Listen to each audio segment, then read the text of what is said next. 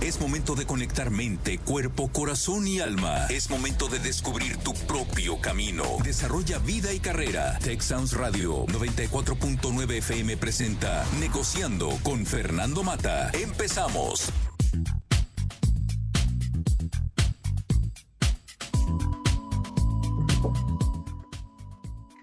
Muy buenas tardes, tengan todos ustedes bienvenidos a este su programa Negociando. El día de hoy me acompaña Paula Hinojosa, su servidor Fernando Mata. El tema de hoy lo titulé con una pregunta, ¿y tú te subyugas ante el fracaso? En la información que envié para la invitación, menciono que hay tres situaciones en la vida que muchas veces nos pueden parecer una pesadilla. Sin embargo, tenemos mucho que aprender de esas situaciones. Uno es el fracaso, el corazón roto y los bolsillos vacíos. La vida, a final de cuentas, es demasiado sabia. Nos enfrenta con adversidades y situaciones que de alguna manera pensamos que son negativas, pero nos las da para aprender.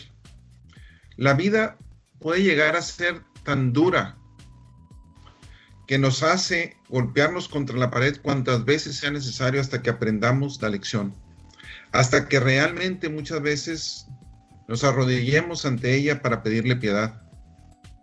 Sin embargo, de cada uno de nosotros depende si nos comportamos como víctimas y nos arrodillamos suplicando compasión o si realmente nos erguimos y afrontamos las adversidades a las que nos enfrentamos. Yo menciono en mi libro El trayecto de la vida lo que yo le llamo las paradojas de la vida. Algunas de ellas a veces hay que ir más lento para llegar más rápido. A veces hay que perder para poder ganar. A veces hay que llorar para poder reír. A veces hay que fracasar para poder tener éxito. El fracaso es inevitable, de hecho, es el pan de cada día muchas veces porque somos seres humanos, cometemos errores, vamos a fracasar. Muchas veces no depende de nosotros, hay cosas que no controlamos.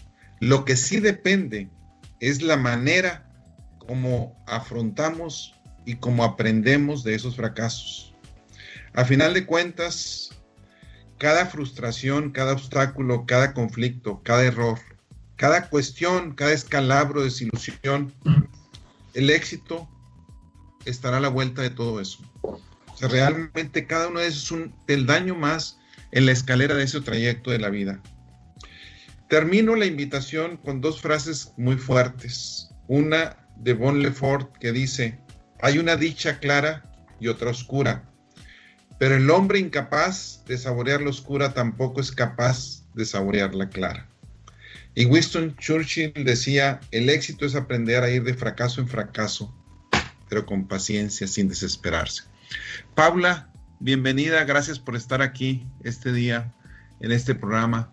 Y al final de cuentas, el fracaso puede parecer negativo, pero muchas veces es algo positivo. Adelante. Así es, muchas gracias Fernando, encantada de estar aquí contigo y con todas las personas que nos están escuchando en estos momentos.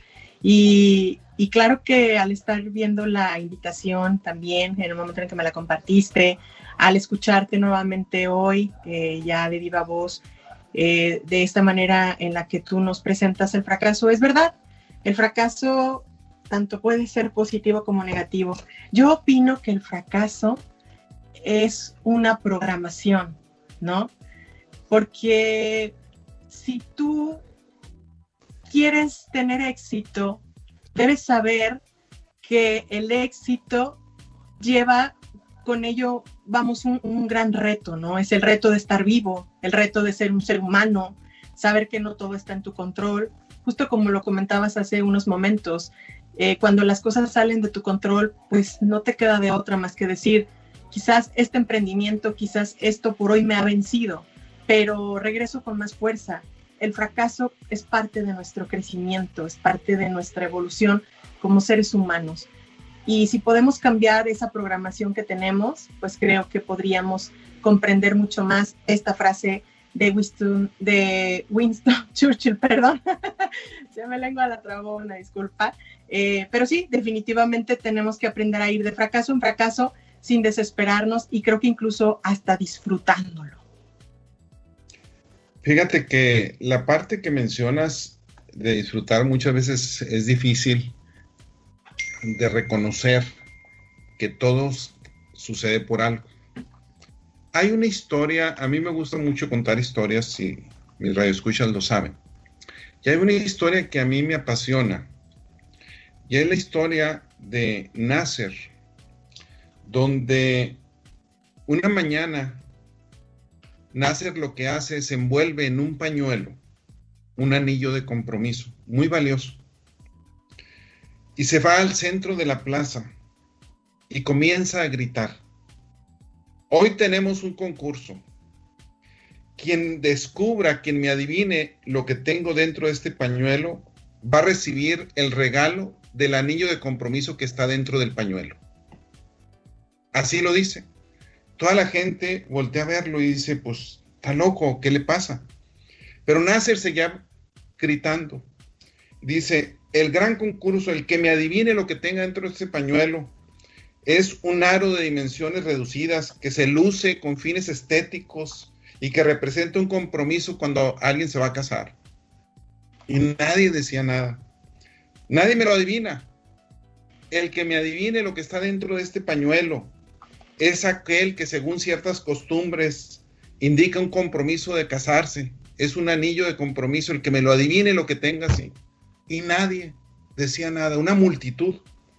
Al final, Nasser vuelve a preguntar dos veces más y nadie decía algo. Y entonces él dice lo siguiente, abre el pañuelo y muestra el anillo de compromiso, un gran diamante. Dice, todos ustedes sabían la respuesta, pero nadie se atrevió a decirla. Yo se las dije. Así es la vida, que hay muchas personas que no tienen el valor de arriesgarse. Solo una cosa convierte en imposible un sueño y es el miedo al fracaso. Y es una gran historia porque aun y cuando muchas veces sabemos la respuesta de algo, sabemos lo que puede suceder, hay algo que nos impide, hay algo que nos detiene y es ese miedo, es algo que nos impide realmente. Y realmente los fracasos es algo en lo que necesitamos aprender. Y aquí es una situación muy fuerte porque hay quien opina que es imposible llegar al éxito sin tener fracasos. Y hay muchas historias y sucede mucho en el área deportiva. Ahorita, hace unos días, acaba de pasar lo que en Estados Unidos se conoce como en el mes de marzo, The que es el enfrentamiento entre los equipos colegiales de básquetbol. Y son 64 equipos que son seleccionados en base al desempeño de toda una temporada para ver quién es el campeón nacional.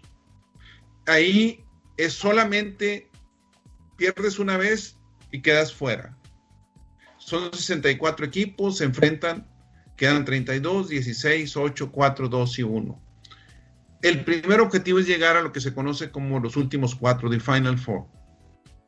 Lo interesante es que llegan dos equipos al final, Baylor versus Gonzaga contra Gonzaga. Gonzaga invicto, 30 ganados y 0 perdidos, donde prácticamente todo el mundo auguraba que iba a ganar, con excepción de pocos expertos que decían. Al final de cuentas perdió. Y esa es la parte difícil. Muchas veces el fracaso en ciertas épocas es necesario para poder remediar ciertas situaciones que solamente las ves cuando estás en estrés, cuando estás en situaciones problemáticas. Y ese es un gran caso también, y así hay muchos otros, donde muchas veces el fracaso, Baylor sí perdió dos veces anteriormente, y de alguna manera esas veces que pierde le ayudan a prepararse para algo mejor después. Y los fracasos son para eso, Paula, nos ayudan a prepararnos para algo mejor después? Siempre, siempre que he vivido yo en mi, en, la experiencia teniendo una empresa a lo largo de los años, me he dado cuenta todo esto que tú comentas con, con ambas historias, el saber que al menos lo que el fracaso nos deja es saber el cómo no. O sea, ya, ya supiste cómo no hacer. Entonces, es, es de sabios reconocer que hay situaciones que te vencen, hay situaciones que te hacen sentir ese fracaso tan de cerca y ese miedo al ridículo, lo que muchas veces incluso nos hace como, como empresarios, como seres humanos, es negar el mismo fracaso en sí. Y muchas veces estás también agotando ya tus, tus fuerzas, estás destrozándote incluso aún más, permaneciendo quizás en un negocio que, que por el simple hecho de, de no verte mal, de no ser juzgado, de no ser criticado, entonces prefieres mantenerte ahí, ¿no? Hasta que el, fracaso es inevitable. Pero siempre vuelves a levantarte, siempre hay una segunda oportunidad. Y si tomas el fracaso con actitud positiva, entonces vas a decir, ya sé cómo no, ya sé cómo perdí el partido anterior, entonces ahora voy por el, voy por el sí, el no ya lo tengo, voy por el sí. Sin embargo, como decía Henry Ford, si tú crees que no puedes o si crees que tú puedes, en cualquiera de las dos ocasiones tienes razón. Así es que si tú vas a comenzar un partido, si tú vas a arrancar un negocio, si vas a emprender en un matrimonio y tú ya vas pensando en el fracaso, entonces lo vas a obtener también. Entonces, es, creo que es también cuestión de, de actitud y aceptar el fracaso cuando es evidente, cuando es inevitable, aprender de él y levantarte y volver a, a, a, continuar.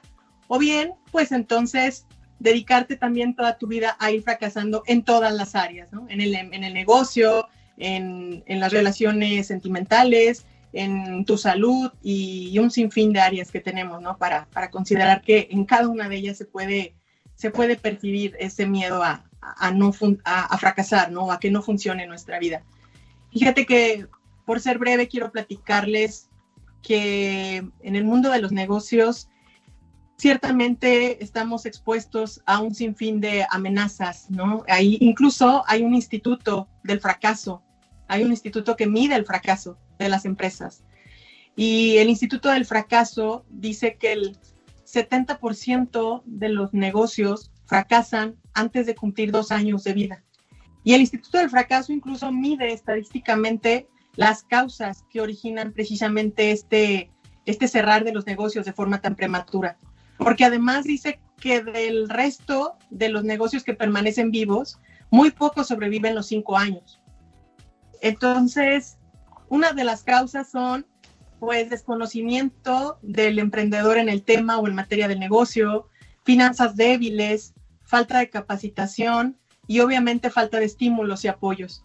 Sin embargo, el Instituto del Fracaso no va más allá y no va al interior del emprendedor, en donde ahí es donde está el, el tema de las creencias, de por qué definitivamente ha emprendido, pero ha emprendido por necesidad de reconocimiento, de aceptación de la misma pareja, de la misma familia, porque solo lo ha hecho porque le ha interesado el dinero y que iba a ganar por ese emprendimiento y no tanto así la pasión en él.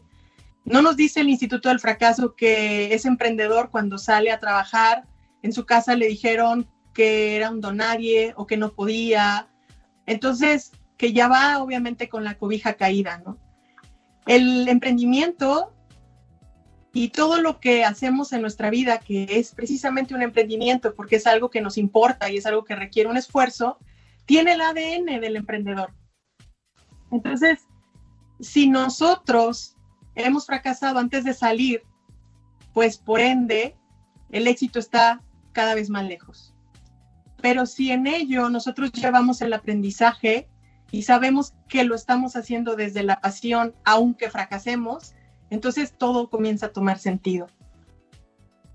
Mira, Paula, eh, lo que acabas de mencionar, incluso menciono muy brevemente, siendo vicerrectora en la Universidad de Monterrey, tuvimos un programa que yo junto con otras personas dirigía, Lucinda Suárez me acompañaba, estrategias de despegue se llamaba con la Secretaría de Desarrollo Económico y el propósito era ayudar a que las compañías despegaran en los primeros años para que no fracasaran, para que no murieran.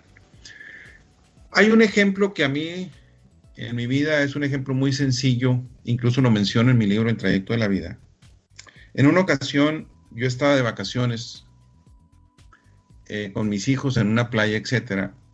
Iba a haber una votación importante en un trabajo que yo tenía. Yo regresaba hasta el lunes, pero algo intuición, que la intuición es esa corazonada con las neuronas del corazón, eh, que tuve y que lo que hice fue provocar regresar el jueves. El viernes a las 8 de la mañana llamo a la oficina y la secretaria me dice, hay una reunión ahorita a las 9, ¿no viene? Le dije, no, ¿de qué se trata? Me dijo, pues hay una votación se va a elegir tal. Entonces inmediatamente este, me preparé, me vine a la reunión y cuando entro en esa reunión había muchas personas que yo no esperaba que estuvieran. Y se hace la votación. La votación se selecciona una terna, tres personas, para ver quién quedaba en un puesto directivo. Y la persona con más votos fui yo. Eh, yo sabía que no me iban a elegir para el puesto. Si yo lo sabía. ¿Por qué? Porque no era conveniente por cuestiones como en todos lados, por alguna cuestión. Y después de unos días la pensé y hablo con un gran amigo que menciona en mi libro, Miguel, y le, le digo, fíjate que Miguel, me voy a retirar de esta terna porque no tiene caso si no me van a elegir. Y él me dio un gran consejo. Me dijo, no, no te retires. Si te retiras, siempre te vas a quedar con la duda, ¿qué pasaría? Si no te retiras y no te seleccionan como tú sabes que va a suceder, ya tienes información. Y no me retiré y no me seleccionaron, ¿verdad? Y, pero tuve información. Y esa es una de las cuestiones, cuando hablamos de fracasos, muchas veces no intentamos algo porque sabemos que vamos a fallar y no importa que fallemos. Lo peor es no atreverme, eso es lo peor. El único que nunca fracasa es aquel que no se atreve. Mira, Paula, en la información que preparamos para hoy, el artículo de Aprender de los Fracasos de Leonor Casalins menciona algo que para mí es muy importante. Y menciona lo siguiente. Si realmente cada uno de nosotros pensamos que nuestra capacidad, nuestro talento tiene un límite, entonces cuidado con el fracaso. ¿Por qué? Porque el fracaso lo vamos a ver como algo doloroso. Y en lugar de aprender de los fracasos, nos vamos a paralizar. O sea, lo que va a suceder es que no voy a querer experimentar nada porque hasta ese nivel de competencia tengo yo. No puedo ser mejor, por lo tanto sé que voy a fracasar. Sin embargo, si estamos seguros que cada vez podemos ser mejores personas, podemos desarrollarnos, podemos incrementar nuestro talento, nuestras capacidades, nuestro potencial, entonces muchas cosas se resuelven. Porque no importa que fracase, porque voy a ser mejor después que me va a permitir ya no fracasar o ser exitoso en cuestiones similares o en otras. Y ahí es donde la gran frase de Jack Canfield viene, no te preocupes por los fracasos. Preocúpate por las oportunidades que pierdes cuando ni siquiera lo intentas. O sea, no importan los fracasos. El no ya lo tienes. El fracaso ya me deja donde mismo. Pero sin embargo, es la manera como puedo aprovechar las oportunidades. Y tarde o temprano, si me esfuerzo, llegarán. Ese es un hecho. Claro, y es que definitivamente la zona de confort es un lugar muy bonito, pero ahí nada crece. Y entonces ya de por sí estás fracasando aún sin intentarlo. Vamos, es como las personas que, que no quieren tomar decisiones en la vida, pero aún no hacer nada es, es una decisión. Entonces, es, es, muy cierto esto que comentas respecto a, a, ver el, nuestros recursos como algo limitado. Y creo que el fracaso es, es esa, esa resiliencia que todos vamos obteniendo el mayor premio, ¿no? A través de, de saber que por esta ocasión lo intenté y quedé sin dinero, pero la falta del dinero puede mostrarte tu verdadera riqueza. Quizás la falta de herramientas puede mostrarte tus verdaderas áreas de oportunidad. Y una vez que tú pierdes, en verdad estás ganando, ¿no? Porque estás dándote cuenta cuáles son los siguientes pasos y te vas retando día a día. El chiste es, es como tú lo acabas de mencionar, es ir por ello, es moverte. Hay que, hay que ser agentes de cambio en nuestra propia vida. Debemos esforzarnos cada día por encontrar una mejor manera de, estar, una mejor manera de vivir, a pesar de que tengamos delante de nosotros un fracaso. Es como, yo, yo lo veo como, como cuando te invitan a, a un maravilloso paseo en donde sabes que en ese lugar al que te invitaron va a existir la oportunidad de conocer personas maravillosas y asombrosas, porque vas a pasar una tarde también estupenda, quizás va a haber alguna bebida, algún platillo que tú, eh, con el cual tú te sientes muy deleitado, deleitado, y, y, pues realmente has esperado tanto, has soñado tanto con tener esa invitación incluso, que te sientes, te sientes bendecida y bendecido por poder ir a ese maravilloso lugar, ese lugar que te has esmerado tanto en conocer, quizás solo lo has visto en fotos y ahora vas a poder tener la oportunidad de, ir ahí, de estar ahí, de vivir, de sentir, de ver, de saber a qué huele ese lugar. Y resulta que el camino está lleno de topes. Tú acabas de estrenar tu carro, entonces quizás tu carro es un carro deportivo y tú dices, estoy ante la alternativa de pasar por ese camino lleno de topes, pero yo sé que al final del día podré estar ahí en ese lugar que tanto he soñado. Pero hay un riesgo, claro, hay un costo, aprendizaje, hay un costo-beneficio que debes estar dispuesto a, a pasar tomar alternativas, decir, ok, dejo mi carro, no me llevo mi carro, pero ya sé que el camino está lleno de topes, eso no va a cambiar, pero puedo encontrar alternativas para llegar ahí. Y ese es el camino, ese es el camino de la vida.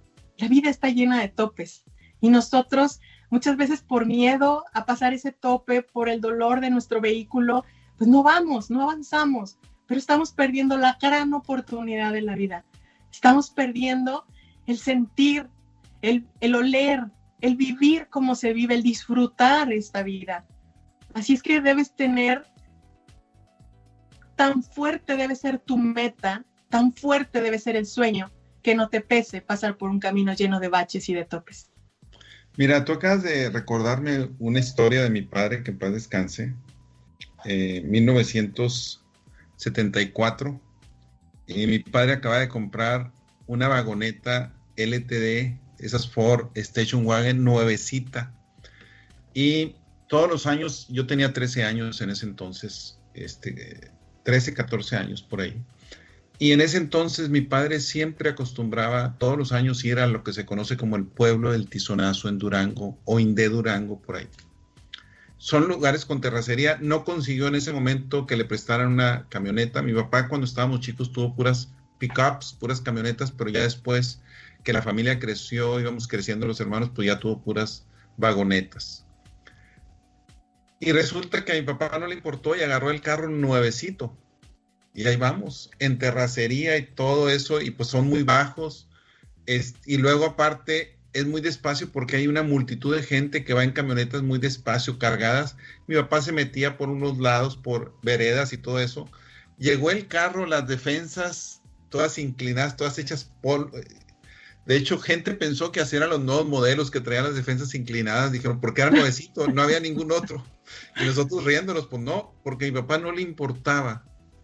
Este, pues el carro estaba nuevo, pero no importaba para él. Lo más importante era ir, venerar al Señor de los Guerreros, ver a la gente ahí, todo lo que hacíamos, las actividades con nosotros. Este, entonces no le importaban los baches en ese momento. Por eso me recordé de esa, de esa historia que, relacionada con lo que mencionabas. Nosotros en Negociando me acompaña Pablo Hinojosa, su servidor, Fernando Mata.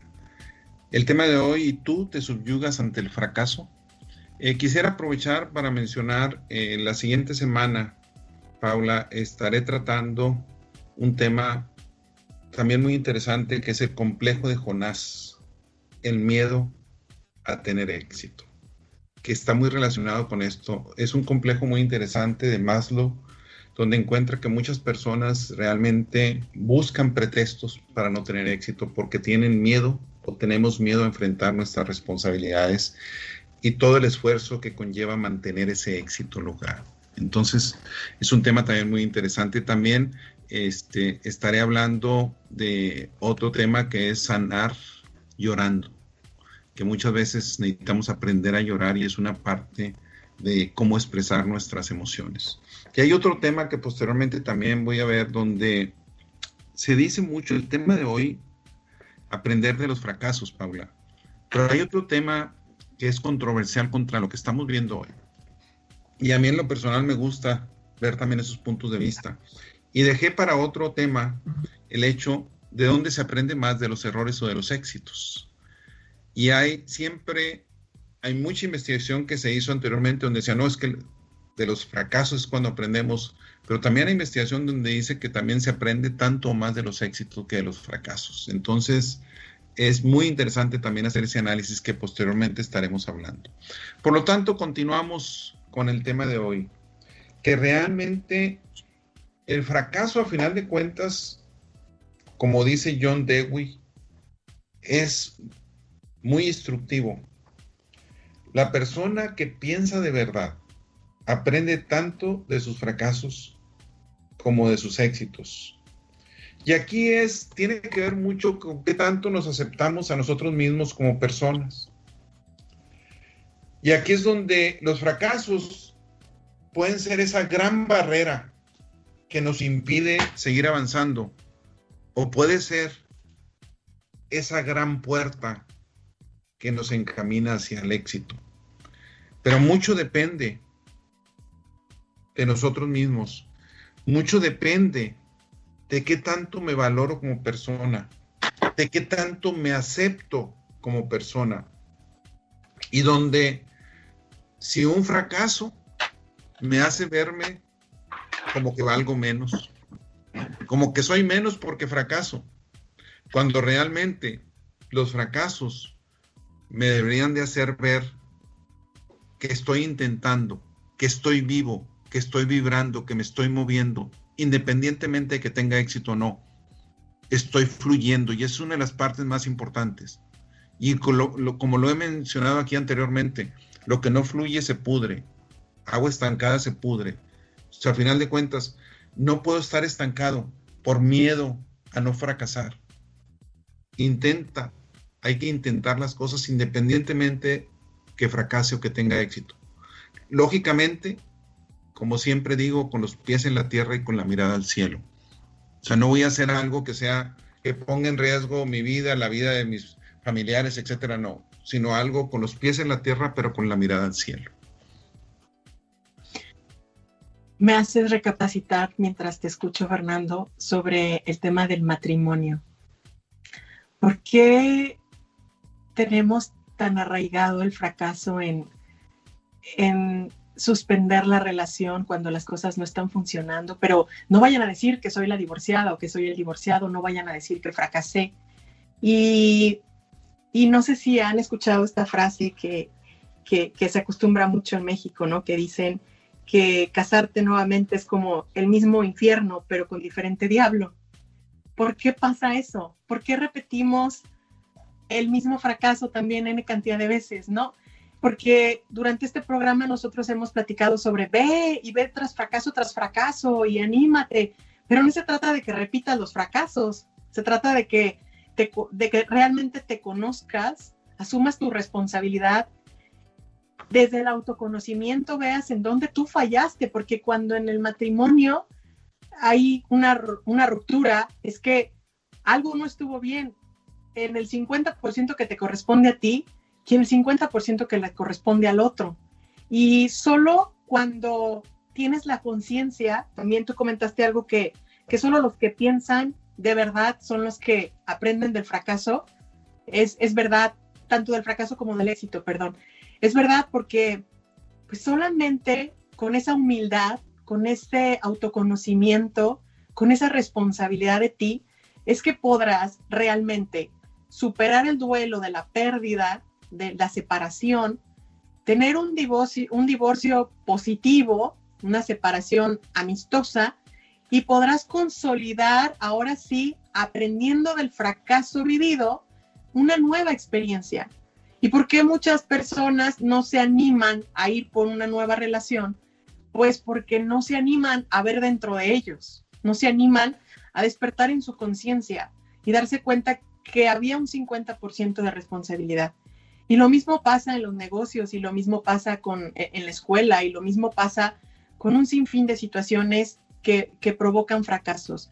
Si tú no te volteas a ver, si tú no te haces responsable de tus actos, si tú no cambias tu programación, entonces seguirás viviendo siempre en el mismo infierno. Solo cambiarás de diablos. No, tienes razón, y esa frase que tú dices, pues es muy conocida, definitivamente. Y lo interesante es hacer un análisis de nosotros mismos, como tú mencionas. Eh, ¿Qué es lo que me impide? ¿Qué es lo que me hace fracasar? ¿Qué es lo que me hace repetir la misma historia? Y aquí hay algo también, incluso es algo que menciono en mi libro, donde 30 años de antigüedad no es lo mismo que 30 años de experiencia. Hay personas que tienen 30 años de antigüedad y todos los años hacen lo mismo y tienen un año de experiencia nada más. Y es muy diferente eso. Y también hay que analizar qué le ha sucedido a otras personas. Por ejemplo, Albert Einstein no superó el examen de ingreso en un instituto muy prestigioso, el Instituto Politécnico Suizo. Y Steven Spielberg también intentó varias veces entrar a una escuela de teatro, cine y televisión en una de las más prestigiosas universidades en Estados Unidos. Sin embargo, podemos ver cuáles son los éxitos de estas personas. A final de cuentas, lo que necesitamos comprender es quiénes somos, qué nos impide, qué aprendo. Muchas veces necesitamos aprender a desaprender, que es otro tema he cubierto aquí en algún momento y yo creo que posteriormente voy a volver a tener otro tema de esas. Aprender a desaprender es una de las cuestiones más fuertes que necesitamos para evitar el fracaso. Porque tenemos ideas preconcebidas, tenemos cuestiones, juicios que ya tenemos, que hacemos de alguna manera, incluso de nosotros mismos y que no la creemos. Y tú mencionabas algo, tanto el que cree como el que no cree, ambos tienen la razón de que van a poder. El que cree que puede como el que no cree que puede, ambos tienen la razón muchas veces. Y es porque yo ya me veo ante el espejo y me veo de tal manera que muchas veces me puedo llegar a avergonzar de mí mismo por los defectos, porque nadie más conoce los defectos o de otras personas muy cerca de mí lo pueden conocer. Y creo que soy eso. Y no soy. Soy mis virtudes y mis defectos combinados. Y a la hora que hablamos de intentar cosas, ambas cosas van conmigo. Que algunas veces mis defectos pueden ser el más fuerte potencial que pueda tener yo para ser alguien en la vida. Y esas son las cosas que necesitamos comprender. Hay que entender que más allá del fracaso, hay un proceso que nos reconstruye. Y Henry Ford decía, ¿qué mejor que el fracaso para borrón y cuenta nueva, para empezar de nuevo. Y alguna vez el fracaso es eso, me da la oportunidad de empezar de nuevo. Y empezar de nuevo muchas veces tiene consecuencias muy positivas, Paula.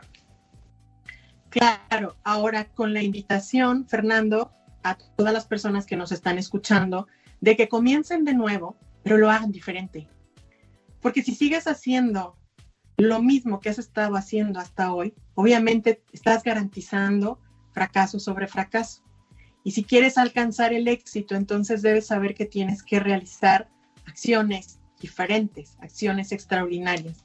Esa es la gran diferencia, comenzar de nuevo, pero siempre con esa experiencia que ya tienes, ya tienes detrás de ti.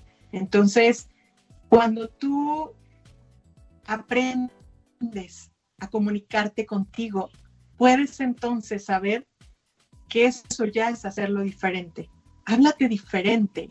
Si hoy yo me gustaría platicar una, una metáfora que utilizo yo mucho para explicar este tema, es si yo hoy a todos los que nos están escuchando les dijera que les voy a regalar el genio de la lámpara maravillosa de Aladino, ese que nos tocó conocer en la infancia y que tanto nos decían que cumplía tres deseos, todo lo que tú pidieras.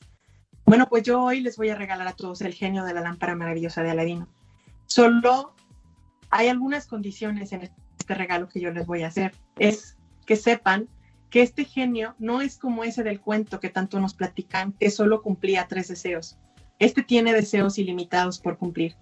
Este te va a acompañar desde la mañana hasta la noche o quizás incluso hasta durante la noche. Eh, este genio de la lámpara además de que te va a cumplir todos los deseos que tú le pidas, debes de saber que tiene solamente unas reglas. Uno, que es literal. El genio de la lámpara maravillosa no va, a, no va a buscar interpretar la forma en la que tú te estás eh, pidiendo el deseo.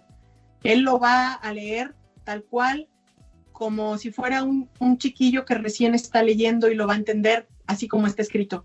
En pocas palabras, el genio de la lámpara no analiza, no va a preguntar si te sentías mal en ese momento, si estabas cansado, si te gritó tu jefe, si no traías dinero. En realidad no analiza. Eh, no es bromista y, y, el no no lo comprende. Ese genio de la lámpara maravillosa entonces es lo único que te pone como condición. Y lo que quiero decirte es que sí existe. Ese genio de la lámpara es el inconsciente, es el responsable de hacer caso a todo, a todo lo que tú le pides. Y es el responsable de permitirte ver las oportunidades o permitirte solo ver los fracasos. Así es que si tú te ves frente al espejo el día de mañana y te dices, qué gordo estoy o qué gorda estoy, puedes escuchar esa frase a tu lado que te dice, concedido. Y entonces tomarás decisiones y acciones para para seguir en esa gordura, aunque realmente no lo estabas. Pero el genio de la lámpara no analiza, no bromea. No puedes decir, ay, estaba bromeando. Genio de la lámpara, en realidad, que te estoy regalando hoy, jamás va a bromear. Así es que si tú te dices que eres pobre, que quieres dinero poquito, aunque sea bendito, si tú dices que todo es por culpa del maldito dinero y que el dinero no crece en árboles, todo eso el genio te lo ha concedido. Así es que todo lo que tú crees es lo que tú creas, porque ese genio lo has traído toda tu vida, desde que naciste, y lo vas a llevar contigo hasta que tú mueras. Así, hazte responsable de hacerlo diferente, de fracasar, pero ahora sí, escuchar a ese genio y saber comunicarte también. Voy a repetirlo, es literal, no analiza, no bromea y no entiende el no. Cuando tú dices, no voy a fumar, definitivamente es, es un fracaso asegurado, porque él entiende, voy a fumar, porque él no lo suprime. Así es que es importante solo que comiences a cambiar la forma en la que te comunicas y verás resultados impresionantes en tu vida. Paula, relacionado con eso, me recuerda la historia de un inglés, Ruth Harris, que dice que consideres por ejemplo, cualquier animal, un burro o una mula, etcétera, que va tirando un carro. Y tú quieres incentivar al burro o a la mula para que siga tirando de ese carro. Dice, puedes utilizar o un látigo o una zanahoria. Algo que le guste, algo, un chocolate, algo, que sea que le guste a ese animalito. Dice, en otras palabras, puedes hacerlo que lo haga de mala gana o realmente que lo haga de muy buena gana, que sea infeliz o que sea feliz. Y a lo mejor logras el mismo resultado, pudiera ser. La cuestión es que desafortunadamente lo mismo hacemos con nosotros. Podemos usar el látigo. Yo puedo usar el látigo con Fernando. O puedo utilizar el chocolate, la zanahoria o lo que más me guste. Y generalmente a ese genio le pedimos cuestiones donde muchas veces van en contra mía y me digo qué estúpido fui, qué fracasado, qué idiota, etcétera, etcétera, etcétera. Cuando realmente lo único que estoy haciendo es perjudicarme. Qué tonto fui. Lo voy a hacer bien para la siguiente vez, pero el tonto ya va por delante. Y no me doy cuenta el mensaje que le estoy enviando. Y aquí es donde es conveniente quitarse esos pensamientos inútiles, de acuerdo a lo que tú mencionas. Y aquí es donde es conveniente aceptar nuestras emociones. ¿Cuáles son esas emociones que muchas veces evitamos? Son las emociones relacionadas con el dolor, los sentimientos relacionados con esa tristeza. ¿Y de dónde vienen esos? De los fracasos. Entonces, por lo tanto, prefiero no fracasar. ¿Y cómo no fracaso? Pues no hago nada. ¿Cómo me cuesta menos la empresa? Pues mejor si la cierro y despido a toda la gente, etcétera, etcétera. Pues sí, pero no creo valor. Y en esta vida de lo que se trata es de crear riqueza, de crear valor. Y si yo quiero crear valor para Fernando, para mí mismo, pues necesito intentar, necesito arriesgarme. Y en ese riesgo va el fracaso. El fracaso es parte de la vida, es inevitable. ¿Cómo lo tomo yo? Eso es lo que es diferente. ¿Cómo lo afronto? Y si aprendo de mis fracasos, pues cada vez van a ser menos fracasos. ¿Cuándo voy a tener fracasos? Cuando intente cosas nuevas. Y se vale intentar cosas nuevas. Entonces, es una parte en la cual es muy necesario, muy importante aprender de eso. Claro, y es que sabes que tu actitud determina tu justo como tú lo mencionas. Me recordé en una ocasión, acudí en un viaje en familia a uno, este, eh, ay, olvidé el, nombre, es una piedra que se escala muy grande, es en Peña de Bernal, bueno, fui a una peña, es Peña de Bernal, que está en Querétaro, eh, Monolito, perdón, disculpen, Monolito. Fuimos a, este monolito, que es uno de los más grandes de México, y me quedé a la mitad, me cansé, me agoté, estaba el sol muy fuerte y se me hizo fácil quedarme. Eh, de verdad, no me, no me sentí cómoda, aunque en ese momento me sentí muy cómoda porque me quedé en la sombra mientras mi esposo, mi hija, mi hijo siguieron, pero no me quedé cómoda con la experiencia vivida porque aunque no me asoleé, aunque pude estar tomando agua, no pude conocer el resto del recorrido. Y les preguntaba yo a ellos, ¿y cómo es allá arriba? ¿Y cómo estaba? Y estaba haciendo más frío. Y, y, entonces había mucha gente, ¿no? Y me sentí más incómoda cuando incluso veía personas quizás de mayor edad que habían subido y bajaban muy contentos. Y yo así como de, ¿por qué no fui? Esa comodidad me ganó, esa falta de motivación. Y la verdad es que lo tuve presente durante mucho tiempo, hasta que volví. Volví ahora con un equipo de personas que se en cosas que yo imparto.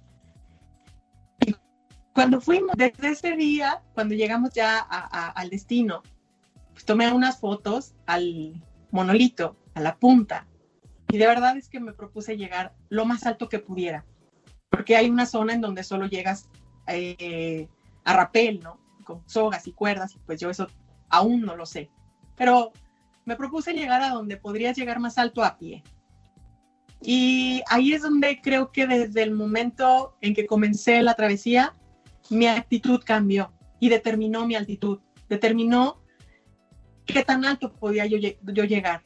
Y quise comentar esta experiencia porque la verdad es que es impresionante la satisfacción que sentí, el estar ahí arriba y nuevamente lo repito, sentir por mí misma lo que era sentir el aire de esa altura y haberlo vivido. Claro, me cansé nuevamente, me asoleé nuevamente. Solo adquirí algo que no hice la otra vez, aprender a descansar. No tenía que correr como todos, no tenía que sentarme retada por el ritmo que llevaban todos. Podía llevar yo mi propio ritmo, pero la actitud era llegar lo más alto que yo pudiera.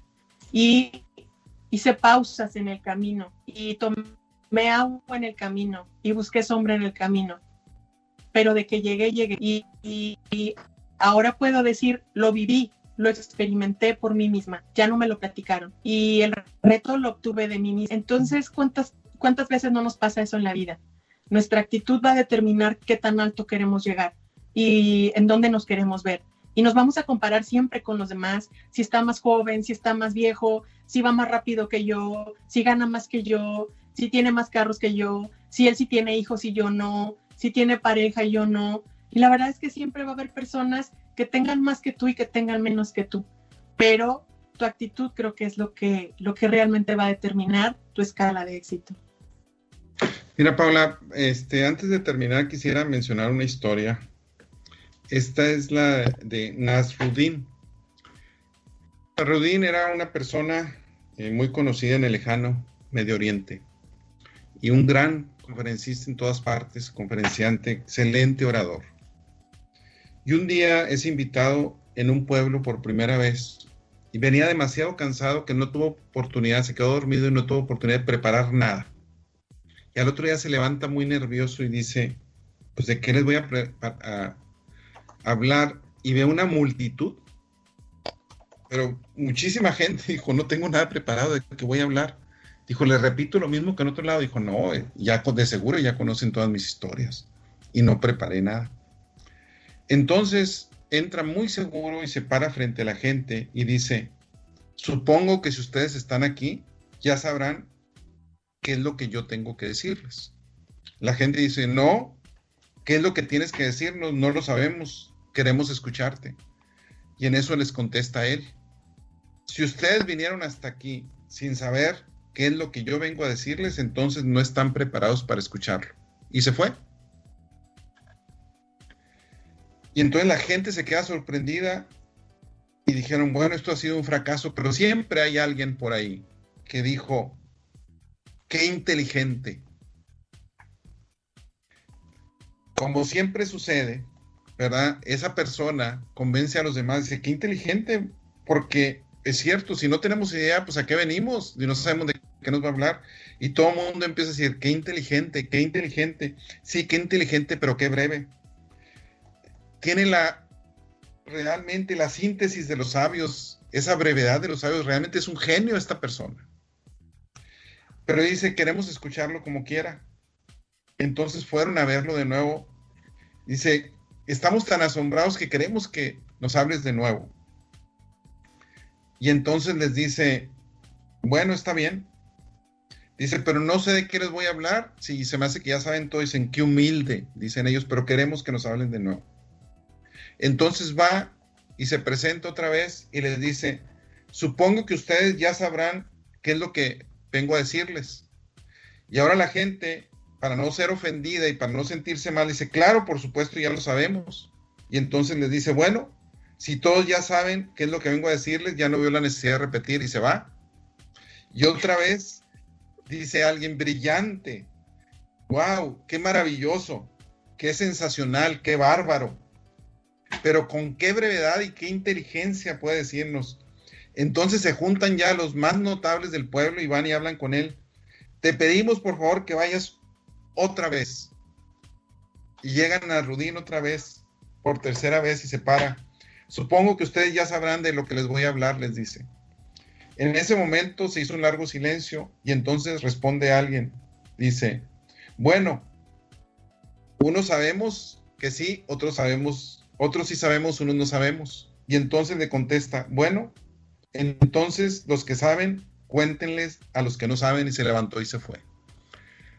Y todo porque nadie se atrevía a decir por vergüenza y ese es el fracaso, el error, que muchas veces no nos atrevemos a decir algo por error, por esto.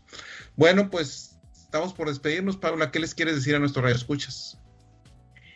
Pues creo que mucho, mucho hemos dicho ya. Solo es invitarlos a atreverse a llegar a lo más alto que puedan en su vida. Que sepan que el límite es el cielo y que el límite se lo han trazado ellos y nos lo hemos trazado nosotros. Así es que escuchar con pasión esos grandes deseos de su alma e ir a pesar de los topes que se encuentren en el camino. ¿Dónde te pueden seguir a ti, Paula?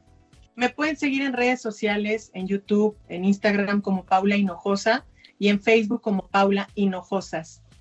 Feliz de poderles servir y compartir temas interesantes. Pues muchísimas gracias, Paula. Es un tema muy interesante el de hoy, un tema que hay mucha connotación negativa del fracaso y eso nos paraliza como personas, como seres humanos. Y sin embargo, es parte de nuestra vida a final de cuentas, y no somos nada más, no somos ni nuestros éxitos ni nuestros fracasos, pero necesitamos aprender de ellos, tanto de los éxitos como de los fracasos. Entonces, pues más que todo, recuerden no subyugarse ante los fracasos, debemos afrontarlos, erguirnos y luchar para poder tener éxito en la vida, pero más que todo para